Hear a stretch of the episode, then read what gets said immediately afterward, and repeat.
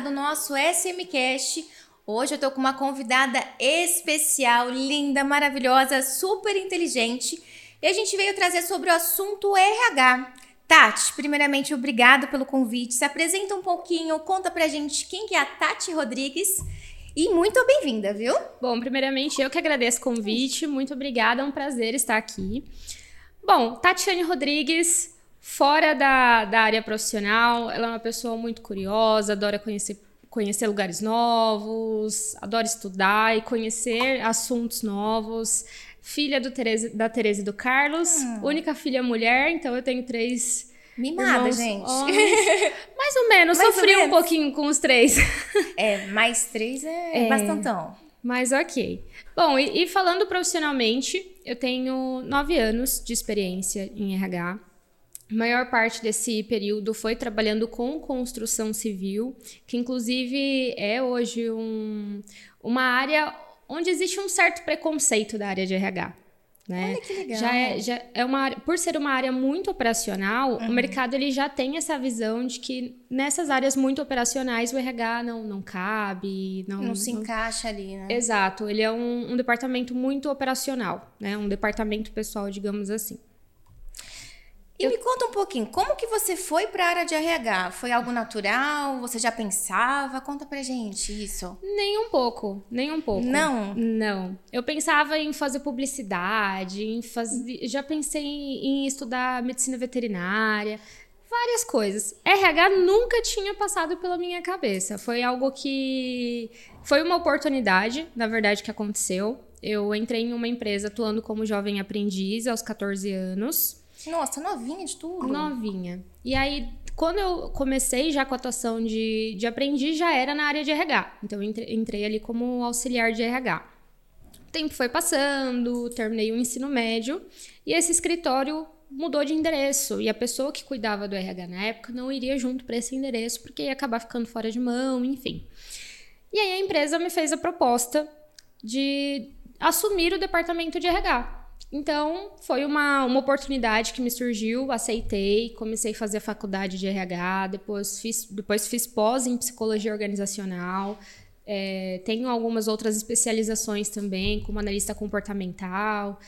É, mas coach não... também aqui, né, Tati? Coaching. Olha que legal, e, gente. E assim, é, não era uma área que eu pretendia atuar, nunca esteve entre as minhas primeiras opções, mas foi a melhor coisa que aconteceu na minha vida. Hoje, hoje eu amo atuar com, com, com RH.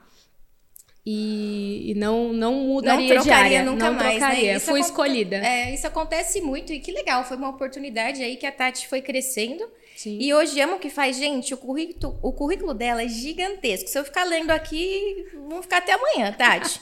Vou pular para a próxima pergunta aqui, que a gente vai conhecer um pouquinho mais sobre RH, sobre a parte estratégica. O assunto é bem legal, bem interessante para vocês empresários, para vocês que estão nos assistindo.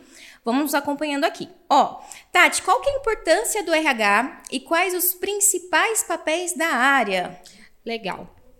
Bom, o, o RH, em fato, né, diferente do, do departamento pessoal, ele tem esse cunho mais estratégico.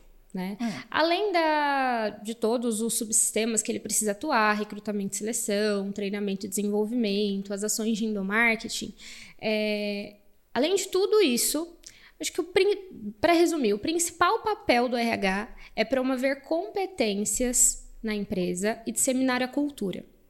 Legal. Quando eu falo de promover competências, a gente tem que ter como princípio de qualquer resultado que a gente precisa atingir, a gente precisa de competências para aquilo. Sim. Certo? E aí, competência é um, um conjunto de conhecimento, habilidade e atitude. Então, o RH ele é responsável por contratar pessoas e desenvolver a equipe de acordo com as competências necessárias para que a empresa chegue aos resultados.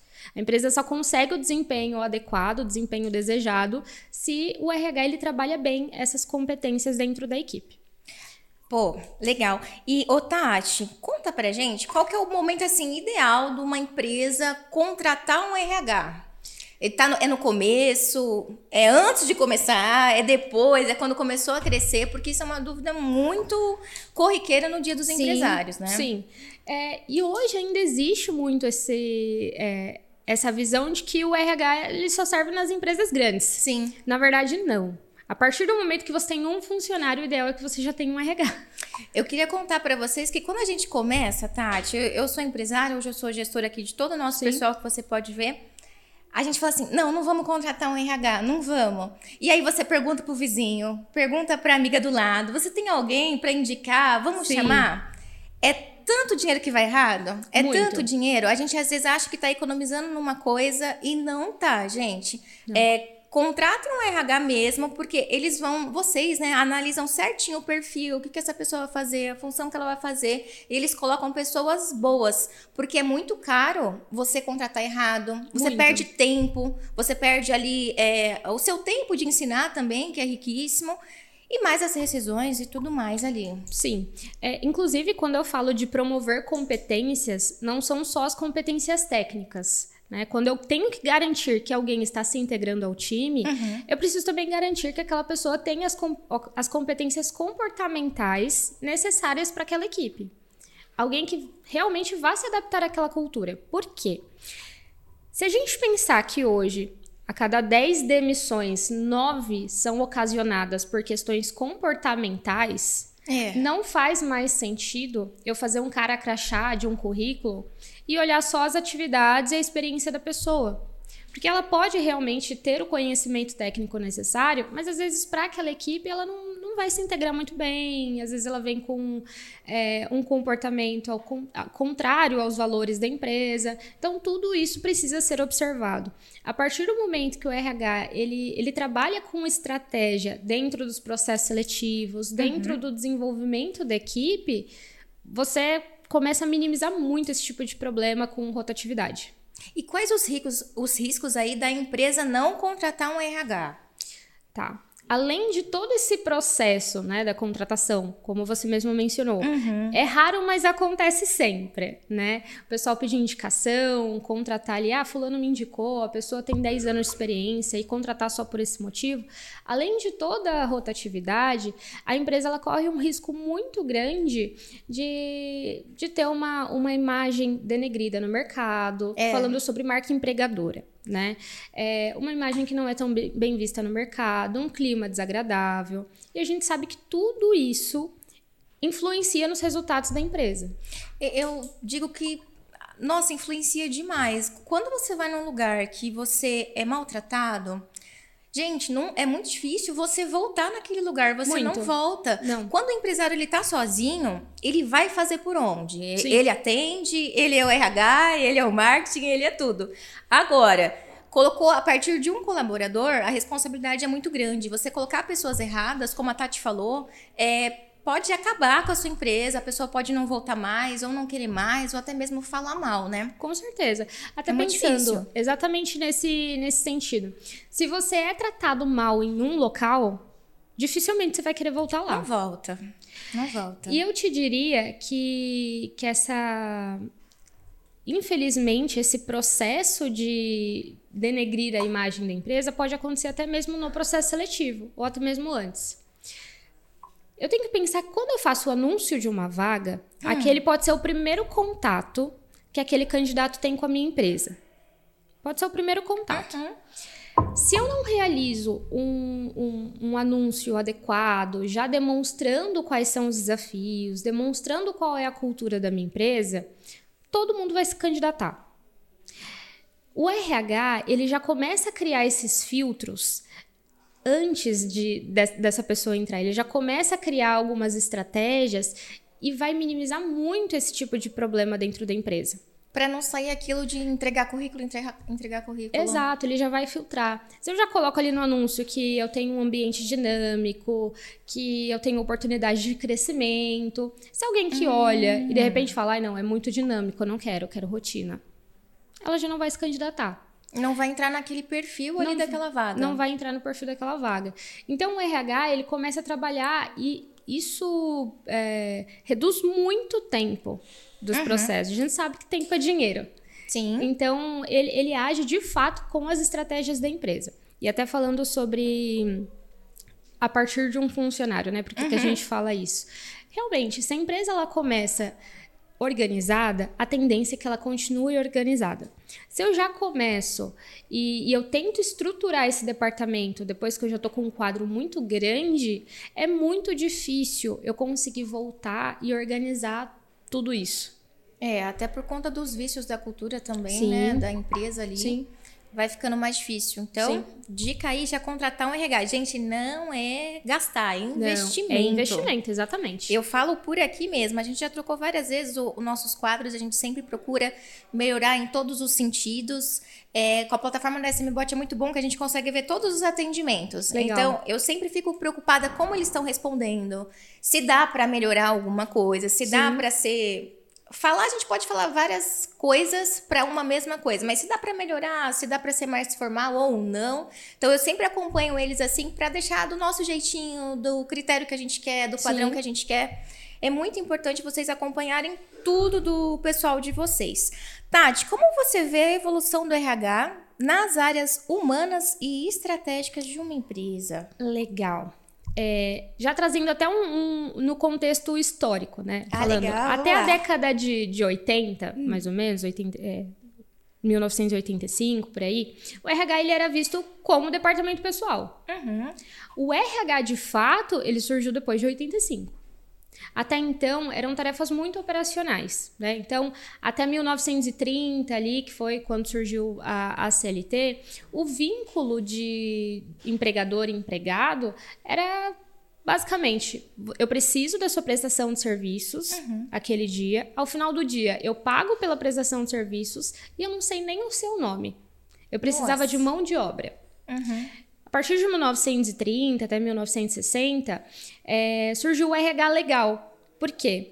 A CLT surgiu. Uhum. Então, os trabalhadores começaram a ter um vínculo empregatício né, com, com os empregadores e teriam alguns direitos. Esse empregador ele começou a ter mais responsabilidades, a, a pegar os dados né, desses colaboradores para poder fazer registro e tudo isso.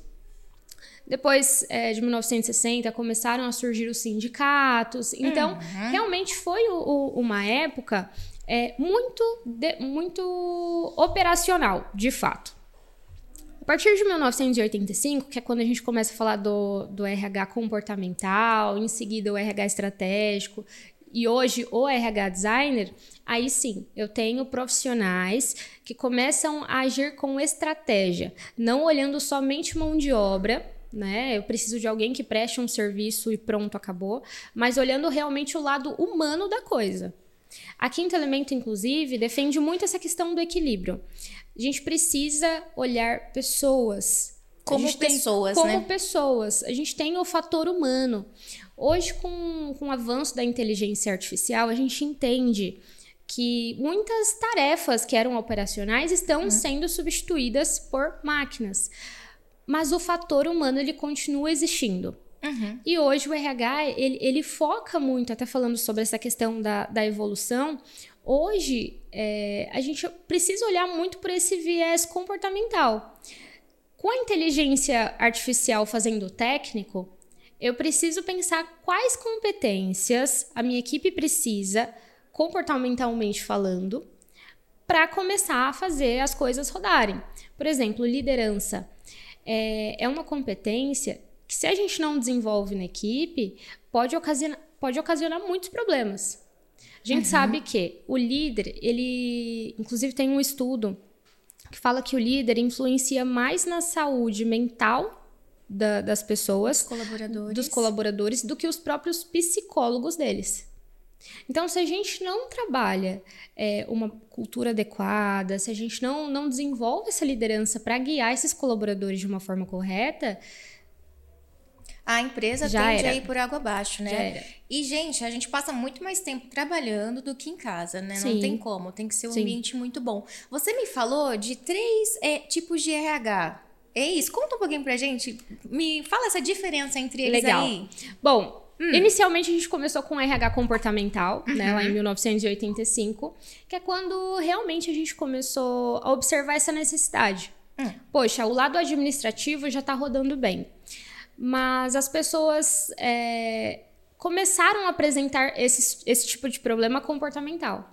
Uhum. Antigamente, É, até falando sobre, pegando um exemplo aqui da área de DP. O cálculo de férias, de rescisão, era todo feito na, na calculadora com bobina. né? Então, você fazia o cálculo lá, saía a bobina, se tirava, grampeava, o gestor ia lá e conferia. Esse gestor, ele precisava ter um conhecimento técnico muito grande, porque ele precisava conferir aquilo. Uhum. A partir aí de, de 1985, a gente já começou a ter alguns sistemas que faziam esse cálculo. Uhum. Então, eu não precisava mais de um gestor que, que entendesse cada vírgula para conferir aquilo na mão. Uhum. Eu precisava de um gestor que, que fosse, que mantesse um bom clima, que soubesse gerenciar as pessoas, que soubesse gerenciar os recursos. Eu comecei a exigir outras coisas desse profissional. Por isso que nessa época a gente chamou de RH comportamental. Legal. Depois do RH comportamental, a gente começou a falar que era o RH estratégico.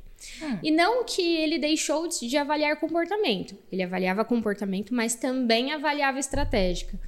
E o que é esse RH? Esse RH, ele, ele começa a traduzir todas as ações é, com a estratégia da empresa. Então, tudo. Poxa, a minha estratégia é que daqui a cinco anos a empresa esteja aumentando 20% o faturamento. O RH vai olhar e falar: ok, o que, que eu preciso desenvolver na minha equipe para que daqui a 20 anos. Para que daqui a. a- a- O prazo a que a empresa o estipulou prazo ali. estipulou, eu esteja atingindo esse faturamento. Então ele começa a traduzir em todas as ações a estratégia da empresa. E aí depois a gente tem o RH designer, que é o que a gente fala que é o, o, o mais atual que a gente tem E- no mercado. Esse eu juro que eu não conhecia. O RH, designer. designer, Isso, o RH designer, ele traz todas as estratégias da empresa para as ações, mas tudo isso focado exatamente pensando o quê? Se a minha marca empregadora, se a minha empresa, ela quer se destacar no mercado, eu preciso ser único. Eu vou desenhar uma estrutura, eu vou desenhar uma estratégia que caiba somente para esse MBOT, por exemplo Pra minha empresa. para minha empresa. Então eu preciso pensar que, poxa, naquela empresa essa ação deu certo, mas será que para mim ia dar? É. Por isso que a gente chama de um RH designer. Ele não faz um Ctrl C, Ctrl V. Ele vai desenhar exatamente estratégias que alavanquem os resultados da empresa, mas de uma forma totalmente personalizada. Que legal. Por exemplo, a gente tem, tem dois casos, até na, na consultoria, eram duas empresas que fabricavam sorvete. Hum. Exatamente o mesmo produto. O mesmo produto. O mesmo sorvete. produto, palitinho lá de sorvete. Mas a estratégia dos dois era totalmente diferente. Enquanto um queria vender ali na fábrica, outro queria espalhar freezer e vender nos freezers em alguns pontos de venda. Então, as estratégias, por mais que o produto se- seja igual, as estratégias eram totalmente diferentes. Então, o RH, quando a gente fala do RH designer, ele observa exatamente isso. Poxa, naquele, naquele local deu certo e é o mesmo produto, mas a minha estratégia é diferente. Uhum. A minha estratégia é totalmente diferente. Então, ele começa a adaptar todas as ações de acordo com a essência da empresa, principalmente falando sobre a questão da cultura. Nossa, gente, vocês viram que legal? Que É diferente. muito legal, Esse é eu não legal. sabia, tô aprendendo aqui com vocês. Tati, conta um pouquinho pra gente quais os principais desafios enfrentados na sua área atualmente. Legal. Acho que o principal desafio enfrentado é justamente essa questão de que hoje a inteligência artificial está tomando muito esse viés operacional e está sendo requerido muito essa questão comportamental. Sim. né? Quando a gente fala de desenvolver competência técnica, ela é mais fácil do que o desenvolver competência comportamental. Competência comportamental é um, um processo mais complexo, né? Algo que vem de dentro. Uhum. Se- Vou pegar um exemplo. Se a gente precisar ensinar alguém a mexer no Photoshop, né, no, no software ali, é, os comandos básicos, a gente consegue mostrar ali para a pessoa como que funciona. E um dia a gente passa para ela ali, uns três dias, a gente ensina ela como que a gente mexe na plataforma ali, no sistema. Agora, como que eu ensino uma pessoa a ser criativa? Não tem como. Eu não tenho como ensinar isso em três dias. É um processo de desenvolvimento. Então, acho que hoje o maior é, desafio do RH é justamente isso. É, as competências comportamentais elas estão sendo mais requeridas e é algo mais complexo de se trabalhar. Hoje também, né, outro desafio. Quando a gente fala de cultura, ela também é algo que precisa da participação de todos, uhum. principalmente da liderança. A liderança ela precisa ser patrocinadora de todas as ações do RH. Porque ele vai influenciar muito nesse processo. Tem que estar tá ali lado a lado. Tem que estar tá ali lado a lado. É até aí que, que entra a atuação do business partner, que é o parceiro de negócios, que é uma área de atuação dentro do RH. O que, que seria isso, Tati? Esse parceiro de negócio, ele é um elo hum. ali muito firme entre a estratégia e, e todas essas ações. E ele vai estar tá ali lado a lado pro, com o líder. Quando a gente fala de a gente fala de cobrar tudo isso dessa liderança, essa gestão, essa gestão humana, gestão dos recursos, a gente fala de cobrar tudo isso. Mas se a gente for pensar, hoje o cenário do líder também não, não tá muito agradável, né? Uhum. Ele, ele tem um cenário um pouco caótico, até diria. O Brasil é o país mais ansioso do mundo, é o sétimo mais depressivo, é Meu o segundo Deus. com mais casos de burnout. A gente tá no ranking ali das, das piores coisas. Então, que tra... bom saber disso. Exato. Então, trabalhar esse lado humano é. realmente é difícil. É. A gente entende que é, a gente precisa cobrar isso da liderança, mas a gente também precisa municiar eles de ferramentas, precisa desenvolver também e capacitar esses líderes para isso. Sim. Como a gente sabe que o desenvolvimento ele é um processo que não vai acontecer do dia para a noite, esse business partner, que é o parceiro de negócios, ele realmente vai ser um parceiro, parceiro, de, toda, de todas essas pessoas. Ele vai ser um elo entre tudo isso para auxiliar para que a coisa realmente ande. Aqui na empresa é muito engraçado. É, eu me peguei muito é, no comecinho perguntando para vizinha, para tia, para as famílias é, você tem alguém para indicar, alguém para contratar? O nosso único requisito, gente, era: sabe mexer em computador? Era isso. Sabe mexer em Sim. computador? Pega aí, vamos começar a mexer, a gente vai ensinando aí na prática como que funciona. Mas hoje é 100%.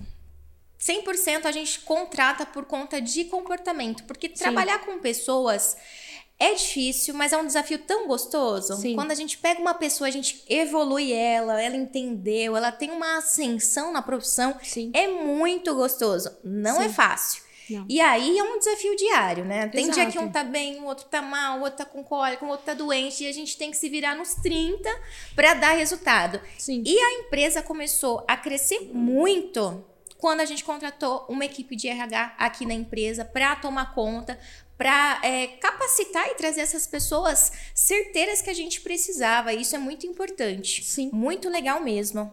Ô, Tati, o papel do RH no desenvolvimento da inteligência emocional. Qual é o papel do RH, perdão, no desenvolvimento da inteligência emocional dos colaboradores? Tem algum papel disso, da inteligência tem, emocional? Tem sim o, como eu falei, né? Hum. O, o, líder ele tem mais impacto na inteligência emocional da, da equipe do que, o, do que um psicólogo. Sim. Então, quando eu falo é, sobre, sobre essa questão das competências, o RH ele é responsável por preparar essa liderança, uhum. mas ele também é responsável pelo clima, ele é responsável, por exemplo, por por fortalecer essa cultura de apoio. Ele é um profissional que ele, ele precisa garantir ali coisas básicas para que esse, esse profissional também esteja bem. Então, é, até falando de, de observar se o departamento pessoal está garantindo o pagamento, está garantindo os benefícios, hum. tudo isso. Tu, porque a gente sabe que tudo isso vai influenciar Sim. emocionalmente as pessoas. Então, o RH ele precisa é, realmente olhar esse lado humano da coisa e trabalhar isso de uma forma muito bem equilibrada. Né? Não, não virando até que a gente brinca que é o RH abraça a árvore, ah. mas é, a, a, gente entender que a gente está trabalhando com pessoas. Sim. Né? E, e como a gente sempre fala lá no, no escritório, 100% dos nossos clientes são pessoas, 100% dos nossos colaboradores são pessoas. Se a gente não entende de pessoas, nós não entendemos de negócios. É. Né? Então a gente precisa entender realmente essas pessoas é, como seres humanos e preparar um ambiente muito agradável para que essas pessoas consigam executar as suas tarefas de uma forma bacana. É, e claro, surgiu algum desentendimento, algo nesse sentido, não minimizar qualquer, qualquer coisa, qualquer sentimento e trabalhar em todos esses pequenos problemas. Porque às vezes acontece disso. É, tem um, dois colegas ali de trabalho que se desentenderam, enfim, e o RH fala, ai, deixa lá, eles vão se resolver e tá não tudo deixa. certo. Não deixa, não uhum. deixa. Resolva. Porque desses pequenos problemas, se isso vai virando uma cultura, depois para você voltar, voltar, é muito difícil. É, é, é muito, muito difícil. difícil. E é nos mínimos detalhezinhos mesmos, né, Tati? Sim. Às vezes eu falo aqui pela gente, a cadeira se tá legal, o computador, a ferramenta se tá boa, a internet, até esses mínimos detalhes, eu me preocupo muito como líder aqui do pessoal para a gente deixar tudo em ordem, dar ferramentas para eles trabalharem, um computador legal, a plataforma, dar todas as possibilidades para trabalhar bem e a gente ter o melhor resultado. Sim. Aquela ideia de chefe líder, né, que é. isso mudou muito também a gente tem que se preocupar sim e entender que a gente está trabalhando com pessoas e trabalhamos com outras pessoas. A gente sim. tem outros clientes, outros pacientes para vocês aí que trabalham. E sim, são, somos, não somos só robôs. Exatamente. Nós também trabalhamos com pessoas, né? Exatamente. Até dando um exemplo muito simples aqui. É, algumas empresas, quando realizam a contratação de alguém, é aquela coisa muito, olha, vai lá e contrata fulano, enfim. Às vezes aquela pessoa começa no primeiro dia, ela não tem computador. Nossa, ela não tem não nem tem lugar para sentar, não tem cadeira. Então, gente, são pequenas coisas que, que o RH ele, ele começa a observar e, e tudo isso tem que estar tá pronto antes. Eu uhum. até diria que, que a primeira impressão não é a que fica, porque você até consegue, com muita dificuldade, consegue mudar, mas ela é a que prevalece. É, imagina o que o colaborador tá achando, né? Nossa, que desorganizado, o que, que eu vou fazer aqui hoje? É, exato. Poxa, eu não tô sendo bem recebido porque nem estavam esperando me receber hoje. É. Então, isso pode acontecer sim, são nos pequenos detalhes. É, até entrando em um assunto polêmico, eu adoro duas coisas dentro do RH. as frases de impacto e os assuntos polêmicos. Os assuntos polêmicos. Os assuntos polêmicos, eu adoro. É, quando a gente fala de um funcionário que está entrando na empresa, o mais habitual é a gente falar, ah, no primeiro dia ele faz o processo de integração. Uhum. Normalmente essa integração dura 40 minutos, uma hora. A gente até come começa a brincar que empresas que estão muito bem, essa integração dura meio período ou um período in integral, né? Mas é isso, essa pessoa faz a integração um dia e depois vai lá para o posto de trabalho. O RH ele peca muito nisso. Por quê? A gente fala que esse é um processo de integração, ok, mas é algo que faz parte do onboarding. Não é só contratar a pessoa correta, eu preciso cuidar bem para que ela fique também. Então, por exemplo, fiz a contratação. O período de onboarding, que é o, o período de aculturamento dessa pessoa, ele precisa durar pelo menos o período de experiência. Quanto eu... tempo mais ou menos ali, Tati? Os 90 dias, Os pelo 90 menos. dias? Isso, que é o período de experiência. Mas é algo simples até. Hum. Vamos pensar é, em um ambiente de trabalho que, que eu tenha uma matriz e que eu tenha três unidades. E, poxa, eu tô tendo muito problema com um determinado funcionário na unidade X. Manda ele embora, contrata um novo.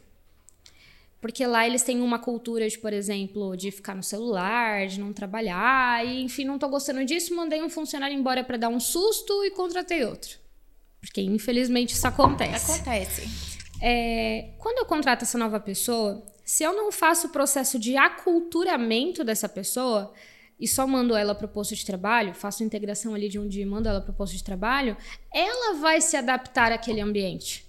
Se o RH não está trabalhando o aculturamento dos novos colaboradores, alguém está. E aí pode ser, às vezes, aquela pessoa que reclama, aquela pessoa que, que organiza. A gente até brinca, aquela pessoa que organiza um motim para falar mal da empresa, enfim. Então, se o RH. Né, eu sinto em dizer que hoje, se na sua empresa ninguém faz o. O seu RH não faz o processo de onboarding, alguém está fazendo. E às vezes não é da forma. da melhor forma. Da melhor forma. Às vezes não é da melhor forma. É, eu já trabalhei de CLT, já trabalhei em vários escritórios. E ela contando, gente, tem uma coisa que aconteceu comigo que eu acho que era esse onboard aí, viu? Uhum. Eu cheguei na empresa e falei assim: esse aqui, esse aqui. Você nem fala com esse daqui. Só fala com Exato. esse aqui. Esse aqui não fala, não. deixa Exato. pra lá. É, era, isso era o onboard. Exato. E olha o que o RH cuida, que legal, que bacana. Exato. Exatamente isso. Se o RH ele não tá fazendo da forma correta, é. apresentando cultura, apresentando valores, forma como deveria se portar e tudo isso, quais são os objetivos desejados, enfim. Se ele não demonstra tudo isso, a imagem da empresa que, que ele quer trabalhar, a cultura que ele quer trabalhar, alguém vai mostrar isso. E vai se perder do mesmo E vai se perder. Porque a, às vezes aquela pessoa que já não está muito satisfeita com a empresa uhum. vai chegar e vai falar assim: Ô, pessoa, você estava trabalhando, você estava desempregada, e às vezes a pessoa fala: Não, eu estava trabalhando, pedi demissão para vir para cá. Aí o cara já, Aí faz, já faz uma, uma cara, de, assim: hum. Coitado, você não devia ter feito isso. Não, é. porque aqui você tem que entender que o chefe é desse jeito não dá muita ideia, não, viu? Aqui, se você trabalhar razoavelmente, você já tá garantido. Ó, se você puxar o saco de tal pessoa, você já tá com o emprego garantido. É o que, é o que eu chamo aqui de maçã podre, né? É maçã tipo, podre. tem aquela maçã podre que ela vai contaminar Exato. o resto. E se você contrata uma pessoa para poder ficar. entrar ali na sua cultura e não trabalha nisso, vai se misturar Exato. também, né? Se o RH não fizer o aculturamento, a maçã podre vai. E aí pode apodrecer todo o resto também, né, com Tati? Com certeza, com certeza. É, ô Tati, o RH influencia nos resultados da... Como o RH influencia nos resultados da empresa e dos seus colaboradores? Como que trabalha isso? Legal. Bom, é, até falando um pouquinho do que a gente já disse até aqui, uhum. né? Eu a gente já que... falou tanta coisa que dá para ajudar, né? Sim, até nessa questão do desenvolvimento das competências. Uhum. Tem uma área comercial que de repente não está desempenhando, não está atingindo os resultados. O RH ele precisa avaliar se é falta de mão de obra, a gente só vai é só contratar mais gente que vai dar certo ou não. Hum. Porque às vezes é, o índice pode não estar sendo, estar sendo atingido por uma questão de atendimento, de pós-atendimento. Às vezes os meus, a minha equipe de vendas não está tendo é, não está fazendo o pitch corretamente, ele, ele não está tendo essa comunicação tão assertiva com esse cliente. Uhum. O RH ele precisa desenvolver essa equipe para que ela esteja apta e melhore os resultados, dando treinamento, fazendo os processos de desenvolvimento. Então, o RH ele influencia muito, porque nesse cenário, por exemplo, hum. às vezes só contratar as pessoas eu vou ter um quadro mais inflado, mas não necessariamente eu melhoro os meus resultados. A partir do momento que eu começo a trabalhar essas competências na minha equipe, é quase impossível eu não atingir os resultados. Não performar ali. Exato. Então, às vezes, não é uma questão de demissão, né? Não. Mesa de dispensa, e sim de criar uma estratégia Sim. junto ao RH Sim. desses colaboradores. Isso é muito interessante, é. porque às vezes para uma empresa grande, fala, não dá para demitir todo mundo, não. não. tem como, vamos fechar a empresa. Não. não. e a gente até defende que a demissão ela é o último recurso. Uhum. O RH, é, até quando a gente fala de um ciclo correto de implantação de, de RH, a gente começa primeiro pela, pela avaliação de competências, ou por objetivos, ou juntando as duas, que a gente chama de avaliação por desempenho. Hum. A gente começa avaliando, identifica o que é necessário desenvolver naquela, naquela equipe, naquelas pessoas, desenvolve, reavalia, dá oportunidades para aquelas pessoas aplicarem ali o, é, o, todo esse processo né, de, de desenvolvimento que foi aplicado. E realmente, se a pessoa não quiser desenvolver, aí a gente não tem muito o que fazer e a gente acaba indo para a demissão. Mas ela é o último processo, uhum. né? Como eu falei, a competência é um conjunto de conhecimento, de habilidade e de atitude. Quando a gente vai falar da atitude, é, eu, eu estimulo um processo motivacional nas pessoas. Mas se ela não quiser mudar, não vai mudar. Não vai mudar. Principalmente quando a gente fala de competência comportamental, que é um processo mais complexo, é hábito. A pessoa está há 30 anos acostumada a reclamar todos os dias. É. Não é do dia para a noite que eu vou conseguir mudar isso. E se a pessoa não quiser e não enxergar necessidade naquela mudança, naquele desenvolvimento também, eu não vou conseguir. E qual que é um prazo médio, Tati? É, para que você acredite assim, claro que vão ter diversas coisas ali a, a ser ponderado, mas um prazo razoável para uma equipe mudar, por exemplo. Tá. Bom, quando, como eu falei, é, ele é um processo que precisa de insistência. Uhum. Então, tudo vai depender também da frequência com que o RH vem trabalhando essa equipe, né? É, eu não diria nem tanto a frequência, mas a consistência. Né? Legal. Então eu não preciso estar todo dia ali para minha equipe falando, olha, vocês têm que fazer isso, vocês têm que mudar isso. Não, mas eu vou dando alguns pequenos comandos, algumas pequenas atividades, vou, vou estabelecendo ali algumas pequenas entregas e eu preciso ir acompanhando isso. Então, não necessariamente eu preciso estar ali todos os dias no pé dos meus colaboradores. Olha, muda isso, muda isso, faz é isso, faz a, isso. Senão vai ficar até reverso, né? Exato. Fala, Nossa, que chato. Exato. O meu pé, né? Exato, perfeito. Mas eu preciso ter um acompanhamento de tudo isso. Né? Então, eu te diria que assim, depois de uns três meses é, aplicando tudo isso de uma forma correta, você já começa a, a, sentir bons resultados de tudo isso. Nossa, que legal. E Tati, como que você trabalha hoje? Hoje ela tem curso, certo? Vocês têm a Quinto Elemento. Conta um isso. pouquinho para o nosso pessoal aqui conhecer vocês também. Legal. Bom, então eu tenho uma atuação de consultora de RH na Quinto Elemento. Lá também nós ministramos algum, algumas formações, inclusive a gente está com turma, turma, turma aberta agora para nossa formação de BP, que é o Business Partner. E é o nosso curso RH que gera resultados. Então, nesse, nesse curso, a gente explica exatamente. É um curso de 36 horas, com 12 módulos, é tudo muito completo. Bastante conteúdo, né? Bastante conteúdo. A gente ensina exatamente qual que é a ordem correta da implantação, quais são as etapas, o passo a passo. É, a gente fala num viés, como eu disse, muito equilibrado, olhando pessoas, mas o nosso foco é realmente melhorar desempenho. Né? Então, durante esse curso, a gente fala muito sobre esse RH estratégico, sobre o RH designer, sobre Qualquer enxergar... pessoa pode assistir, tem Qual... que ser da área, como que funciona? Não, é, qualquer pessoa que atue na área, mesmo que não tenha feito uma graduação anterior ou algo nesse sentido, ou alguém que tenha contato com a área, não precisa uhum. nem de repente estar é, tá ali todos os dias atuando. Por exemplo, eu sou dona de uma empresa e eu que de repente cuido da gestão de pessoas. Eu posso fazer essa formação. Uhum. Isso vai me trazer uma visão muito completa do que de repente eu tô pecando, do que eu, do que eu tô fazendo ok ali na minha, na minha empresa. E, e todos, principalmente assim, né, na formação, a gente começa a observar os principais erros que o RH comete.